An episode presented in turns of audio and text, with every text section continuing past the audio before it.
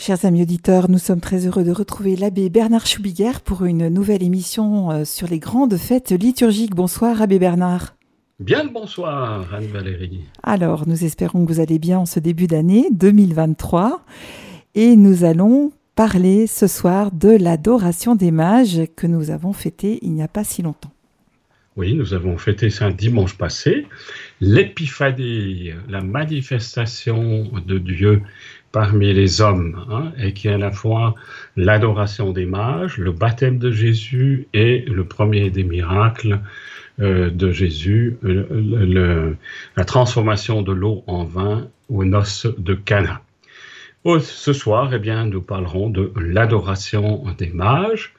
Et donc, euh, nous allons lire les différents textes, euh, le récit dans le Nouveau Testament, avec un récit de Matthieu, et puis euh, deux récits dans l'Ancien Testament, un récit avec euh, Saül et un récit avec la reine de Saba. Eh bien, on va écouter d'abord ces deux récits euh, de l'Ancien Testament, le récit avec, Saül, qui nous est raconté par Anne Valérie au deuxième chapitre, non pardon, dans, dans le deuxième livre de Samuel au chapitre 3. Saül est rejeté par Dieu comme roi à cause de son amour du pouvoir et de la guerre. Il n'est pas fidèle à l'alliance. Dieu choisit David, petit berger. Il est oint par Samuel et devient roi. À la mort de Saül, Abner, chef de son armée, vient devant David pour lui prêter main forte afin que tout Israël se tourne vers lui. Donc, euh, dans ce récit, eh bien, nous voyons qu'il est question de roi.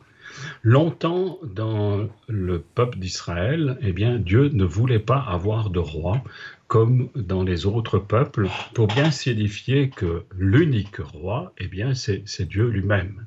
C'est Dieu lui-même qui est celui qui conduit le peuple à travers, bien sûr, euh, les Moïse, puis euh, euh, les juges et, justement maintenant à travers les rois. Saül est le tout premier des rois que Dieu a choisi. Mais voilà que Saül eh bien, est un roi qui n'est pas fidèle à l'alliance et qui n'agit pas selon le cœur de Dieu. Alors, euh, eh bien, Dieu choisit un nouveau roi, David. Et juste pour raconter encore un peu plus de détails sur ce David, eh bien, euh, Samuel, le prophète, eh bien, est envoyé dans la famille euh, de David. Et puis, bien sûr qu'il euh, il regarde tous les, tous les, fils de cette famille, puis voit qu'il y en a des, qui sont bien bâtis, qui sont solides. Et finalement, eh bien, euh, il, comprend que Dieu ne veut aucun d'eux. Alors il demande, mais est-ce qu'il n'y a pas encore un autre fils? Ah oui, bien sûr, il y a le petit David, là, euh, eh bien, il garde, il garde les moutons, euh, mais il n'est pas là en ce moment. Et, eh bien, Samuel demande à ce que ce soit David qui vienne, et il comprend que c'est David que Dieu a choisi le plus petit, le plus simple, le plus euh, humble, on pourrait dire. Et ça nous indique bien aussi la façon d'être de Dieu. Dieu ne choisit pas le meilleur, le plus fort, le plus, le plus gracieux, mais au contraire, eh bien, Dieu aime bien choisir celui qui sait qu'il devra compter sur son Seigneur et son Dieu. Et c'est ainsi que euh, eh Dieu choisit euh, David. Lisons maintenant une, autre, euh, un autre roi et, et aussi une reine. La reine de Saba avait entendu la renommée de la sagesse du roi Salomon. Elle vient vers lui pour lui offrir des cadeaux et mettre sa sagesse à l'épreuve en lui exposant les questions qu'elle avait préparées elle fut surprise de sa sagesse qui surpasse encore ce qu'elle avait entendu. C'était raconté à partir du récit dans le premier livre des rois au chapitre 10. Euh, Donc Salomon va être le successeur du roi David. Et la caractéristique de Salomon, eh bien, c'est sa sagesse. Parce que, en fait, Dieu lui a, demandé ce qu'il qu'il souhaitait Hein, entre guillemets, comme, comme grâce et comme, euh, comme compétence. Et Salomon dit, eh bien, la sagesse. Dans tout l'Ancien Testament, on, on, aime souligner l'importance de la sagesse. À la fois une sagesse humaine, donc le bon sens, la, manière de, de savoir euh, reconnaître euh, dans, dans, les autres, dans les événements, ce qu'il y a de, de bon. Hein c'est cette sagesse humaine et à la fois aussi cette sagesse divine qui nous fait discerner plus profondément euh, ce qui est juste, ce qui est bon et ce qui plaît à Dieu. Et donc c'était la caractéristique de ce roi Salomon que Dieu avait choisi. Lisons maintenant le récit que certainement vous connaissez déjà, le récit eh bien, de cette visite des rois mages à Bethléem.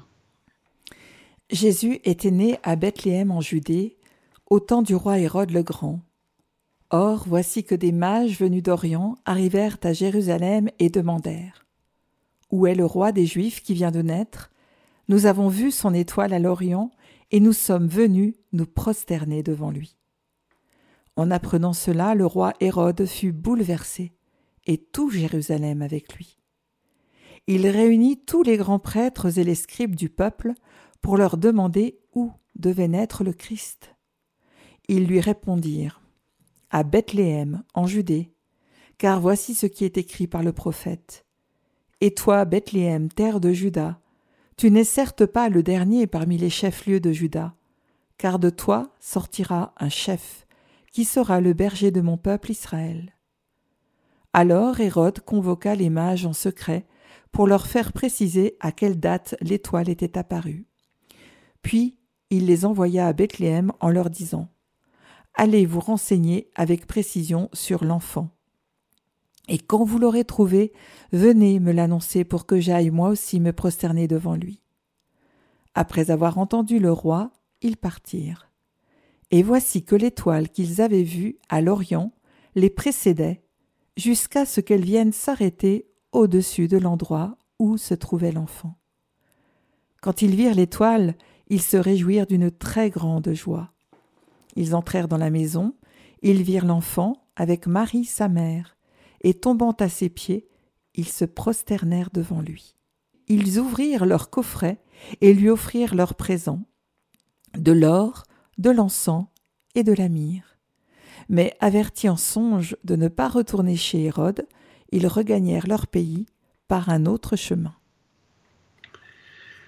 L'enfance de Jésus est racontée seulement par deux des quatre évangélistes, par Luc et par Matthieu. Dans Luc, eh bien, euh, ceux qui ont la joie de, d'entendre la bonne nouvelle de la naissance de Jésus, ce sont des bergers, ce sont des, gardiens de moutons, tout simplement parce que c'est eux qui sont euh, réveillés également durant la nuit, et aussi parce que c'est les derniers de la société, les plus pauvres, les plus rejetés, ceux que, les, moins considérés dans la société du temps de, Jésus. Ici, eh bien, euh, ceux qui vont avoir la joie de connaître la bonne nouvelle de la naissance de Jésus, ce sont des mages.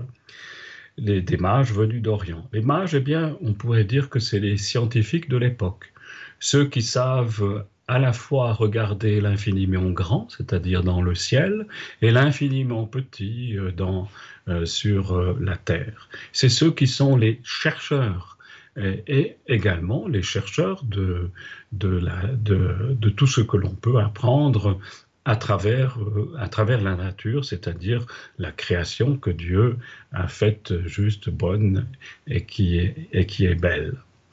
Et c'est donc euh, en suivant une étoile, une étoile particulière. On dit souvent que les grands hommes, les grands hommes, eh bien, euh, sont annoncés par une étoile dans, dans le ciel. C'est exactement ce que ces mages, eh bien, euh, font comme expérience. Et ils voient une étoile qui annonce la naissance du roi des Juifs. Ils arrivent à Jérusalem, donc euh, la ville par excellence du peuple juif, et ils s'adressent bien sûr euh, à celui qui est le, responsable, c'est-à-dire Hérode, le, roi des Romains et donc euh, aussi le roi des Juifs, du peuple juif, puisque eh bien, le peuple juif est occupé par les Romains. La Palestine, toute la Palestine est occupée par les Romains et donc les Juifs doivent obéir aussi au, roi Hérode, euh, au, roi des Romains. Et Hérode ne sait pas où doit naître ce, roi des Juifs. Mais il est très inquiet parce qu'il se dit, bah, si on parle d'un roi, ben c'est évidemment un, ça peut être quelqu'un qui pourrait prendre euh, le pouvoir contre, contre moi. Alors il fait venir les grands prêtres et les scribes, ceux qui sont donc capables de, de lire euh, la Bible, la parole de Dieu, donc tout l'Ancien Testament, et ceux qui sont capables de, de découvrir dans cet Ancien Testament ce qui est annoncé au sujet du roi des Juifs. Et donc, euh, ils répondent à Bethléem, en Judée, car ce qui est écrit euh, de la, part du prophète Isaïe, eh bien, c'est à Bethléem, en terre de Juda, que, va sortir un chef qui sera le berger de mon peuple Israël. Alors bien sûr que Hérode, euh, eh bien, il veut savoir qui est cet enfant. Et puis, il veut surtout euh, pouvoir euh, dominer sur cet enfant. Donc, il envoie les, mages comme des, comme des éclaireurs pour aller se renseigner sur cet enfant et ainsi euh, pouvoir eh bien, manifester son, sa, sa domination. L'étoile qui les a conduits les conduit jusqu'à Bethléem et il voit au-dessus de la maison l'enfant avec Marie. Euh, l'étoile les conduit au-dessus de la maison où il voit l'enfant avec Marie, sa mère.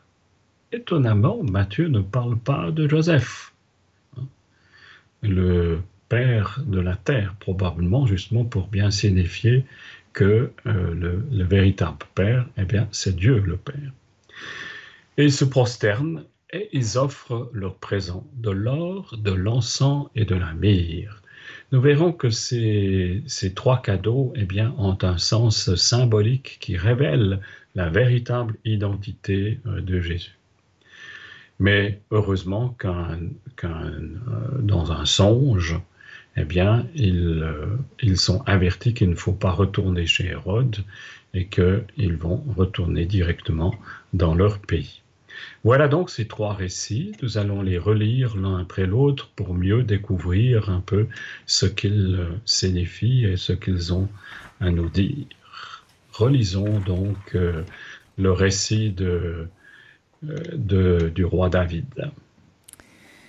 Saül est rejeté par Dieu comme roi à cause de son amour du pouvoir et de la guerre. Il n'est pas fidèle à l'alliance. Dieu choisit David, petit berger. Il est oint par Samuel et devient roi. À la mort de Saül, Abner, chef de son armée, vient devant David pour lui prêter main forte, afin que tout Israël se tourne vers lui. En fait, euh, l'histoire de l'ascension de David au trône d'Israël est assez euh, complexe et compliquée. Hein. Euh, elle ne se fait pas du jour au lendemain. David eh bien, est d'abord euh, désigné par, euh, euh, par Samuel, donc le prophète qui vient loindre dans sa famille. Et David eh bien, va s'engager à la cour du roi, de, roi Saül. Et dans cette cour du roi Saül, eh bien, petit à petit, Saül remarque que eh bien, David est préféré par Dieu à, lui. Et donc il y a, euh, commence à y avoir une, une rivalité et euh, euh, David devient un fugitif. Un fugitif qui sera un rival du roi Saül, mais qui en même temps eh bien, sera soutenu par son fils Jonathan. Et donc petit à petit, eh bien, David devient celui qui est apprécié aussi par le peuple. En particulier, vous avez bien sûr entendu parler du combat de David avec Goliath. Et lorsque, à la victoire contre les Philistins, David revient à Jérusalem, eh bien, il est acclamé par euh, la foule et en particulier par les femmes, et ce qui déplaît au plus haut point euh, à Saül. Et finalement, après avoir été euh, reconnu comme roi d'abord dans sa région, à Hébron, eh il deviendra aussi et montera sur le trône du roi du peuple juif à Jérusalem. Relisons maintenant le récit autour du roi Salomon. La reine de Saba avait entendu la renommée de la sagesse du roi Salomon.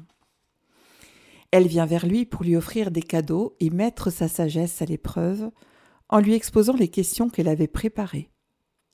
Elle fut surprise de sa sagesse qui surpasse encore ce qu'elle avait entendu. Alors le roi Salomon est décrit dans la Bible comme le sage par excellence, capable d'extirper la vérité dans les situations les plus embrouillées et les plus complexes.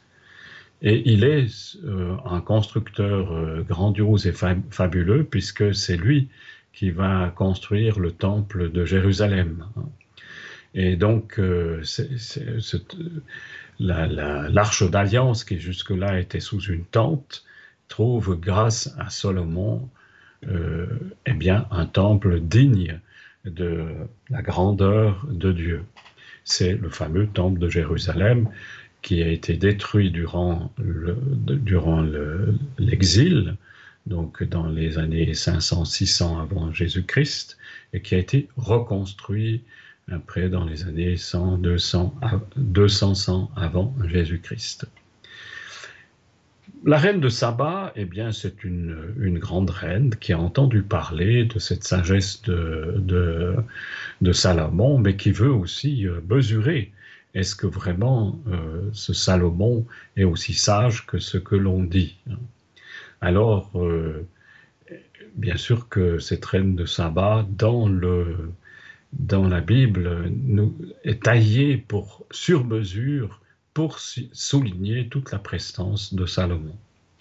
Salomon est sage, la reine de Saba se présente elle-même comme détentrice des énigmes les plus obscures, et pourtant, eh Salomon est capable de comprendre et de débrouiller la vérité dans toutes, dans toutes ces énigmes.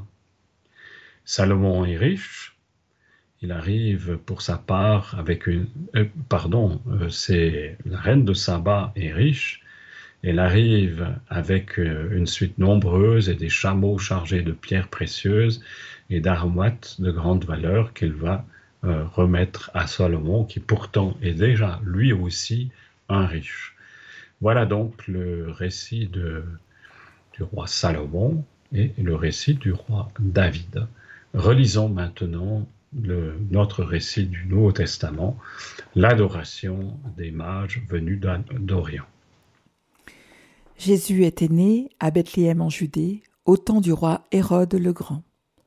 Or voici que des mages venus d'Orient arrivèrent à Jérusalem et demandèrent où est le roi des Juifs qui vient de naître? Nous avons vu son étoile à l'Orient, et nous sommes venus nous prosterner devant lui. En apprenant cela, le roi Hérode fut bouleversé, et tout Jérusalem avec lui. Il réunit tous les grands prêtres et les scribes du peuple pour leur demander où devait naître le Christ. Ils lui répondirent À Bethléem en Judée, car voici ce qui est écrit par le prophète. Et toi, Bethléem, terre de Juda, tu n'es certes pas le dernier parmi les chefs-lieux de Juda, car de toi sortira un chef, qui sera le berger de mon peuple Israël. Alors Hérode convoqua les mages en secret pour leur faire préciser à quelle date l'étoile était apparue. Puis il les envoya à Bethléem en leur disant Allez vous renseigner avec précision sur l'enfant, Et quand vous l'aurez trouvé, venez me l'annoncer pour que j'aille moi aussi me prosterner devant lui. Après avoir entendu le roi, ils partirent. Et voici que l'étoile qu'ils avaient vue à l'Orient les précédait, jusqu'à ce qu'elle vienne s'arrêter au-dessus de l'endroit où se trouvait l'enfant. Quand ils virent l'étoile, ils se réjouirent d'une très grande joie. Ils entrèrent dans la maison, ils virent l'enfant avec Marie, sa mère, et tombant à ses pieds, ils se prosternèrent devant lui. Ils lui ouvrirent leur coffret et lui offrirent leurs présents, de l'or, de l'encens et de la myrrhe. Mais avertis en songe de ne pas retourner chez Hérode, ils regagnèrent leur pays par un autre chemin. Donc ces trois rois mages viennent d'Orient. Ça veut dire que en fait euh, ils sont des païens. Ils n'ont pas la même religion que le peuple, juif. Et si euh, Matthieu l'évangéliste euh, souligne cette venue des mages, c'est pour bien faire comprendre à, tous ceux qui veulent bien l'entendre que Dieu est venu pour l'humanité entière pas seulement pour le peuple juif, mais pour, pour l'humanité entière. Tous ceux, tous ceux qui sont euh, des, des, croyants euh, païens ou, ou euh, tous ceux qui sont des croyants juifs. C'est une, indication pour nous, pour nous aujourd'hui aussi. Dieu n'est pas venu seulement pour les, chrétiens, pour ceux qui reconnaissent Jésus-Christ mais il est venu pour tous les hommes, de bonne volonté, tous ceux qui veulent bien le reconnaître. Ces mages, eh bien, euh, ils viennent, euh, ils viennent euh, au nom de toute l'humanité pour reconnaître et adorer Jésus, le Fils unique de Dieu, vrai Dieu et vrai homme. Ils sont conduits par une, par une étoile l'étoile est là aussi, de nouveau, pour, euh, pour dire que euh, cela a à voir quelque chose avec le ciel, le ciel euh, de Dieu, hein, et donc l'unique et véritable Dieu. Et ils emmènent avec, avec eux de l'or pour un roi, de l'encens pour le grand prêtre, et de la myrrhe pour l'embaumer en vue de sa mort et de sa résurrection. Ils annoncent ainsi, à travers leurs cadeaux, tout le mystère de Jésus-Christ. Et d'ailleurs, euh, c'est la même chose avec, euh, avec le récit de Luc et de, et de la venue des bergers, hein, dans Jésus qui se trouve dans une crèche et qui est euh, emmailloté, emmailloté dans des langes. Dès, le début de l'évangile, tout le mystère du Christ est déjà révélé, même s'il a besoin de se déployer à travers euh, tout l'Évangile pour que euh, nous puissions en, prendre connaissance et en rendre compte. L'or, c'est un métal précieux par excellence, qui est synonyme de beauté, de richesse, de gloire, et en Jésus, eh bien, il honore le roi. Bien sûr que celui qui possède le plus d'or, c'est toujours les, rois dans les différents euh, pays de cette époque. L'encens, en raison de sa fumée qui s'élève vers le ciel et se répand partout, est synonyme bien sûr de prière et d'adoration.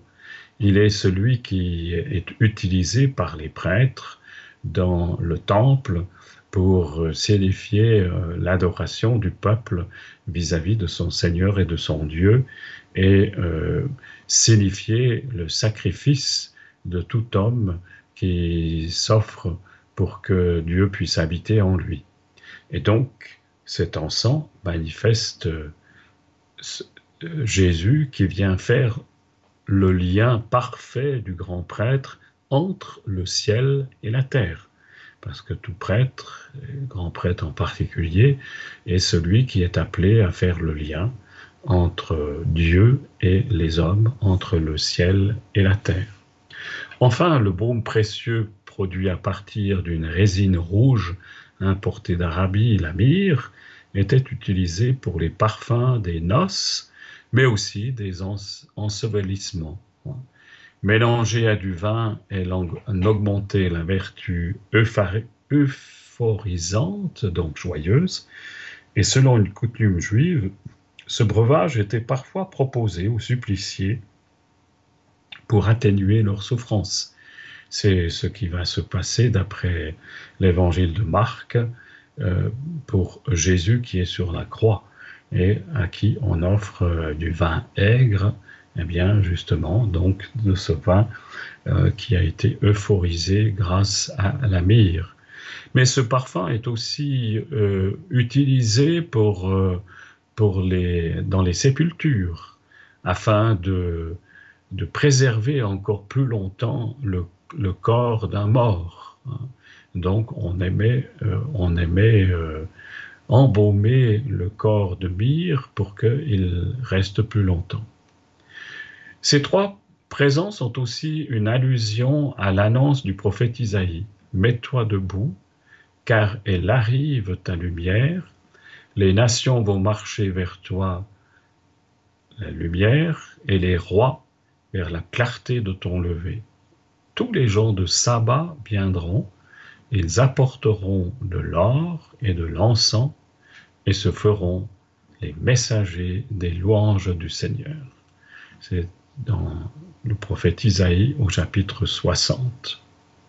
Donc, euh, eh bien, ces, ces mages sont là pour révéler en fait la véritable identité de Jésus le mystère même de Jésus, et ils sont là pour représenter toute l'humanité. C'est pour cela que dans la tradition, on a voulu, euh, on a voulu voir dans ces trois mages les trois continents qui étaient connus à l'époque. Melchior pour l'Asie, Balthazar pour l'Afrique et Gaspard pour l'Europe.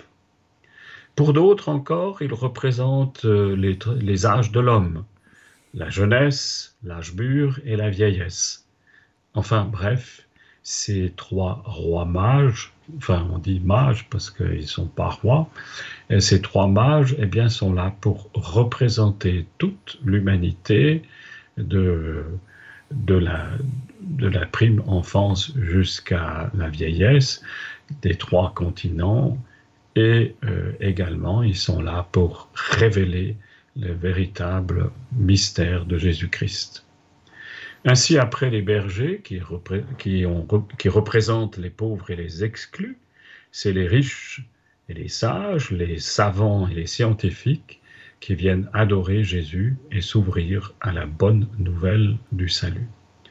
Une invitation pour nous aussi à ouvrir notre cœur pour découvrir toute l'identité de Jésus. Alors, je vous propose cette prière. Qui est ce roi que les mages sont venus adorer? Qui est ce roi de gloire? C'est le Seigneur, le fort, le vaillant, le Seigneur, le vaillant des combats.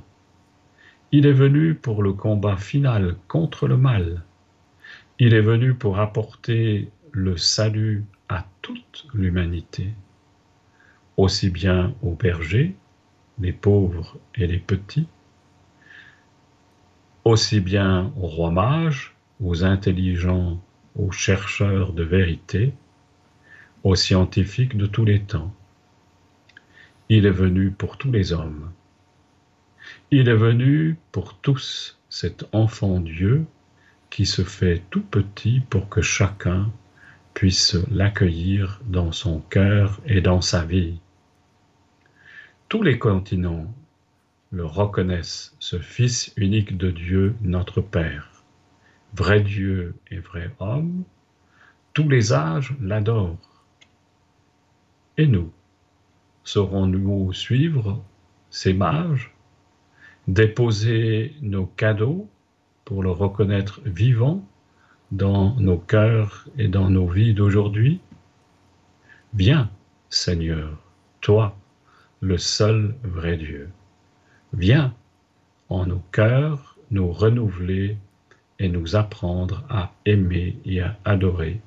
Viens te manifester en nous, viens. Eh bien, nous pourrions faire une petite pause musicale avec un chant de circonstance et ça me donne l'occasion de rappeler aux auditeurs qu'ils peuvent se rendre sur notre site internet radiomaria-sr.ch où vous retrouvez les textes bibliques et aussi les icônes, les images que l'abbé Bernard va euh, pouvoir commenter après cette pause musicale. Nous nous retrouvons juste après.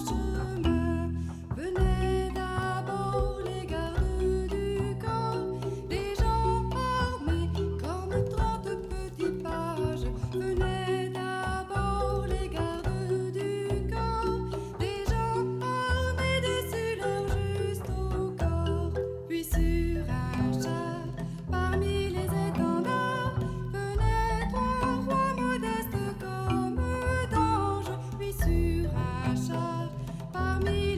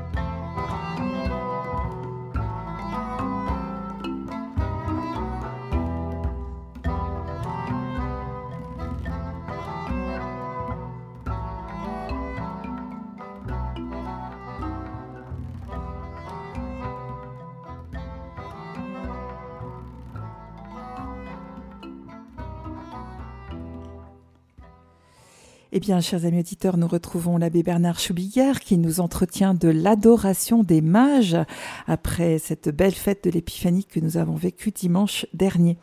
Alors, abbé Bernard, euh, dans la prière que vous nous avez proposée euh, juste avant la pause musicale, c'était comme une invitation à réfléchir aux cadeaux que nous pourrions nous aussi offrir au Seigneur. Est-ce que, est-ce que le, cadeau principal, ce ne serait pas notre cœur? Oui, bien sûr, évidemment. Euh, mais je trouve aussi, on peut se poser la question si on n'a pas aussi à offrir des cadeaux qui manifestent vraiment tout, tout l'ensemble du mystère de Jésus-Christ. Hein.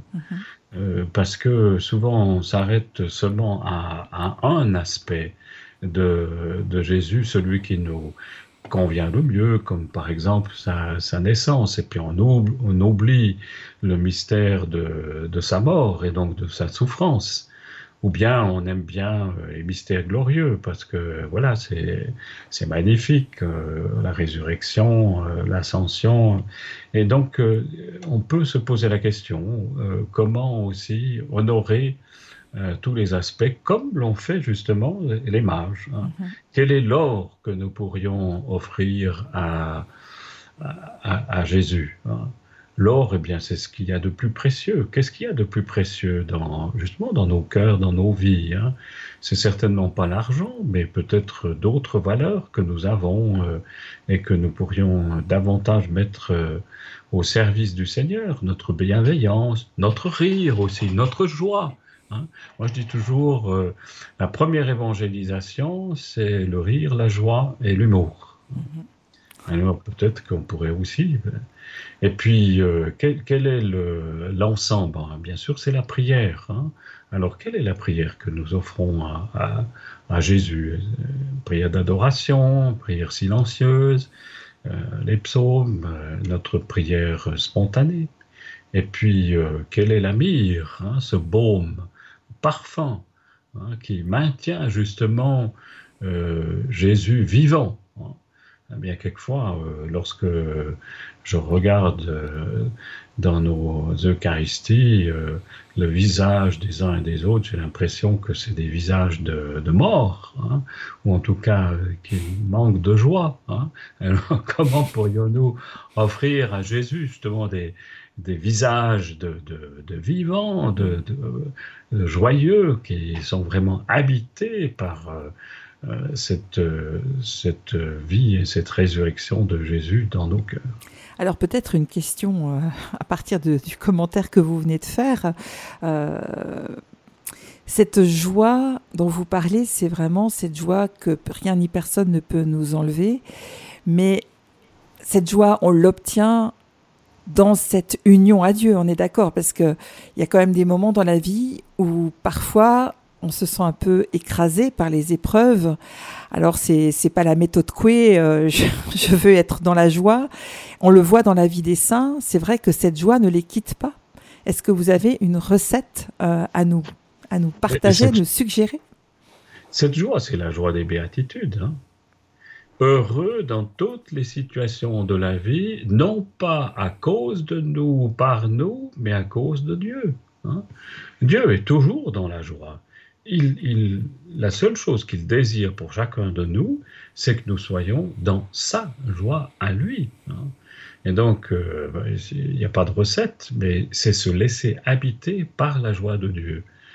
J'ai eu la joie de, participer à un pèlerinage en, Égypte et j'ai visité plusieurs euh, monastères euh, de, nos frères coptes orthodoxes hein, et j'ai été impressionné par, euh, par ces moines qui dégageaient une joie profonde. C'est pas une joie comme ça extérieure, très, très, très démonstrative, mais une joie profonde dont, on, que l'on sentait venir du fond du cœur. Mm. C'est de cette joie-là que, que nous avons à, rayonner. Et c'est cette joie-là qu'il nous faut offrir à Dieu. Elle ne, elle ne vient pas de nous, mais elle vient de Dieu lui-même. Et c'est en quelque sorte aussi peut-être le fruit de notre abandon et de notre confiance euh, sans condition à l'amour de Dieu? Absolument, bien sûr, parce que l'abandon est bien produit le, fait que, Dieu vient habiter dans nos cœurs. Et donc, euh, il va y mettre d'abord euh, sa joie, et la joie d'être euh, d'être des, des, disciples de Jésus-Christ. Voilà la, vraie joie. Merci. Alors, vous voulez nous proposer quelques images Oui. Alors je vous propose euh, un vitrail qui se trouve dans le Münster de Berne, Euh, c'est donc euh, pas une cathédrale, hein, parce qu'à Berne, même si elle est construite donc, dans le style gothique, eh bien, il n'y a jamais eu le siège d'un évêque. Donc, c'est pour cela que c'est un Münster, donc une, basilique. Et dans cette, dans cette cathédrale, il y a des, vitraux du, Moyen Âge, donc de l'époque où où, ce Münster a été bâti. Et heureusement, euh, nos frères euh, réformés n'ont pas euh, abîmé ces, vitraux, mais les, mais les, ont gardés tels qu'ils étaient. Et en particulier, eh bien, il y a la représentation typologique de la naissance de Jésus et de l'adoration des mages. Et c'est exactement ce que nous essayons de faire à travers ces grandes fêtes, c'est de mettre en lien le récit, le récit du Nouveau Testament avec deux récits de l'Ancien Testament. Alors au centre, eh bien, dans deux, dans deux demi-cercles, il y a d'une part euh, euh, la Vierge Marie avec euh, l'enfant Jésus et derrière elle caché Saint Joseph, et puis un premier, un premier mage qui offre son cadeau, et puis dans un deuxième, dans un deuxième demi-cercle, eh bien, il y a les deux autres mages qui tiennent aussi euh, leur cadeau, donc euh, de l'or, de l'encens et de la myrrhe. Et ces deux, ces deux demi-cercles sont entourés dans, dans de, de deux autres demi-cercles qui représentent les, les deux récits qui sont mis en lien avec euh, la naissance de Jésus et que nous avons déjà vu euh, à notre dernière émission, euh, Moïse et le buisson ardent, hein, pour dire eh bien, que Dieu vient visiter l'homme en le respectant dans la profondeur de, son, de, sa personnalité et de son moi. Hein. Il vient brûler l'homme de l'intérieur par son amour, mais sans euh, sans que, eh bien, il se consume. Et puis de l'autre côté, eh bien, nous avons Aaron avec le rameau qui fleurit. Vous savez qu'il fallait, Dieu voulait choisir la tribu euh, qui euh, serait celle qui devrait s'occuper de la tente de la rencontre, donc de la tente avec, euh, avec le, coffre où se trouvent les dix commandements. Et donc, il a suggéré à Moïse eh bien, de demander à toutes les tribus de venir déposer un rameau. Donc, il y a douze rameaux et puis, celui qui euh, fleurirait, celui qui deviendrait vert, eh bien, ce sera le rameau de la tribu qui euh, deviendrait ainsi la tribu des prêtres. Et Aaron, le frère de, Moïse, eh bien, qui fait partie de la tribu de Lévi, eh bien, voit son, euh, son rameau qui fleurit. Et c'est une autre manière de dire la virginité de Marie, hein, un rameau qui fleurit mais qui reste dans, dans, sa particularité. Et puis vous avez une autre représentation d'un peintre que j'aime beaucoup, Fra Angelico, et qui euh, c'est le 15e siècle. C'est le passage euh, donc de la fin de l'ère gothique au début de la Renaissance et euh, en, Italie, eh bien, au niveau artistique, c'est un, sommet de l'art, hein, le quattrocento, comme on le dit. Et c'est encore la simplicité euh, de l'art euh, roman et gothique, et déjà avec l'apport de la Renaissance qui, qui, vient et qui donne encore plus d'ampleur à, la beauté, mais qui, qui laisse, euh, qui laisse encore euh, le mystère fleurir. Hein. Parce que euh, pour moi, c'est très important que les images soient une invitation à dépasser ce que l'on voit, pour, comme dans les icônes, pour entrer dans le mystère qu'elles représentent. Hein. Et il faut que la dimension verticale, la dimension euh, spirituelle, la dimension euh, divine soit aussi et particulièrement présente dans les œuvres d'art. Et donc, notre Frangelico, qui a représenté là justement l'adoration des mages, eh bien, l'a fait avec une, qualité euh, hors du commun. Cette euh, adoration des mages eh bien, se trouve dans une armoire, en fait, Armadio delle Angeli, donc l'armoire des anges, hein, où vous avez toute euh, l'histoire de, de, Jésus qui est représenté à, travers différents petits panneaux et euh, ici, eh bien, on a euh, ce panneau. Et cette armoire se trouve dans le couvent de Saint-Marc, donc à, Florence.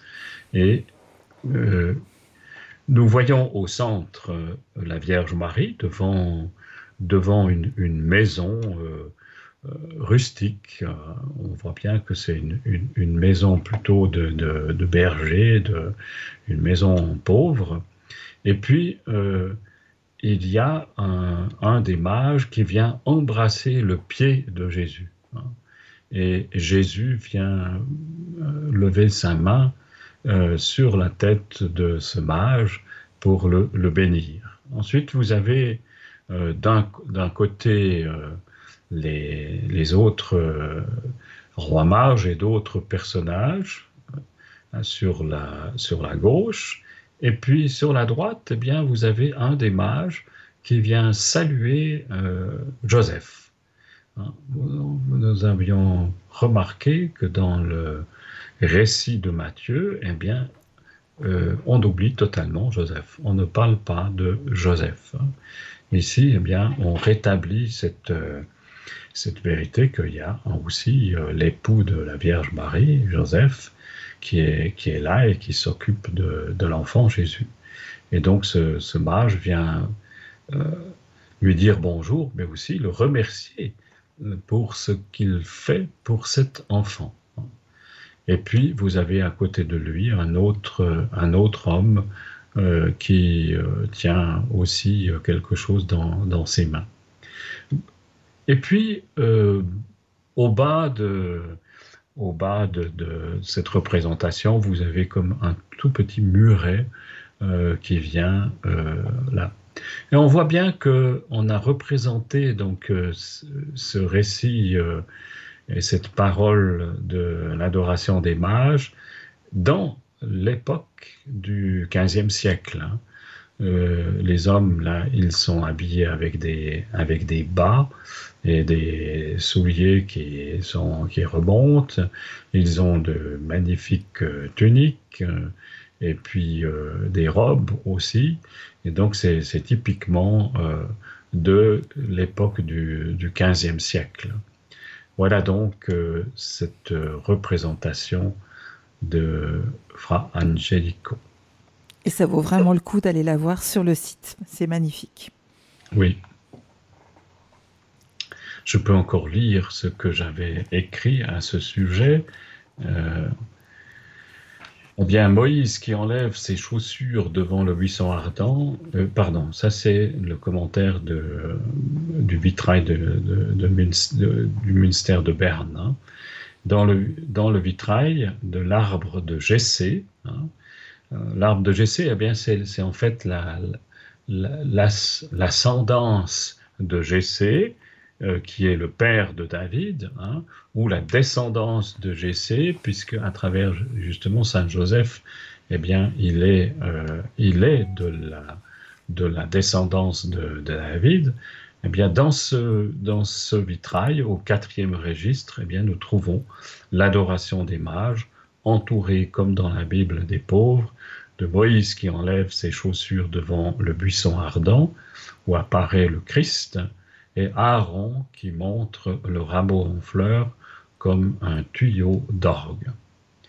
Avec Frangelico, l'un des mages baise les pieds de Jésus, c'est ce que je vous disais, en signe d'adoration et d'humilité, et l'accent est mis sur la relation entre les différents personnages pleins de douceur, de vénération et d'adoration.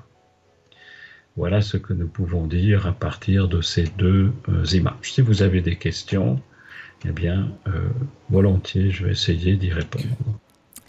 Nous arrivons gentiment au bout de notre émission, Abbé Bernard. Oui, oui. Alors, en tout cas, merci beaucoup. Je crois que vous voulez encore euh, nous lire un psaume. Oui, alors volontiers. où est-ce qu'il se trouve ce psaume? Non, je... attendez voir. Euh, je laisse sous les ah yeux si jamais. Pardon. Ah bah lisez-le alors, comme ça, ça sera. Comme vous voulez. oui. C'est le psaume 71.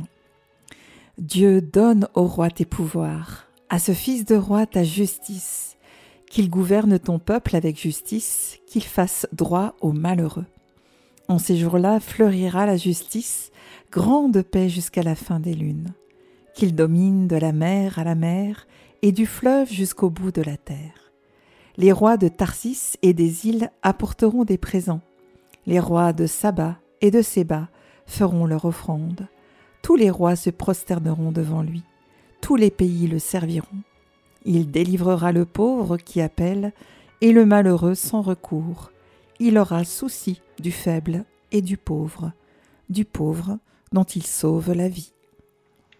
Pour bien comprendre ce psaume, il, est question de justice. Et très souvent, eh bien, nous avons une fausse notion de la justice de Dieu. C'est pas du tout dans le sens d'un jugement, hein. mais c'est au contraire dans le sens d'une révélation. Et on pourrait dire que la justice dont il est question, eh bien, c'est un cœur ajusté au cœur de Dieu. Hein. Donc, euh, c'est, et, c'est beau là. En ce jour-là florira la justice, c'est-à-dire les cœurs ajustés au cœur de Dieu. Et, ça donne de, la vie, et ça donne eh bien de, des fruits nombreux d'amour, de, paix euh, et de, solidarité. Voilà le, le, sens profond de la justice dont il est question euh, dans la Bible. Et eh bien, sur ces bonnes paroles, nous allons demander cette grâce au Seigneur de pouvoir cultiver euh, ce sens de la justice. Merci beaucoup, Abbé Bernard. On se réjouit déjà de vous retrouver le mois prochain. Avec grande joie. Et si je. Attendez voir, je voulais encore dire de quoi il s'agira le mois prochain. Eh bien, nous découvrirons ensemble la multiplication des pains et le discours sur le pain de vie. Très bien. Très belle fin de journée. À bientôt. À vous aussi. Bonne soirée.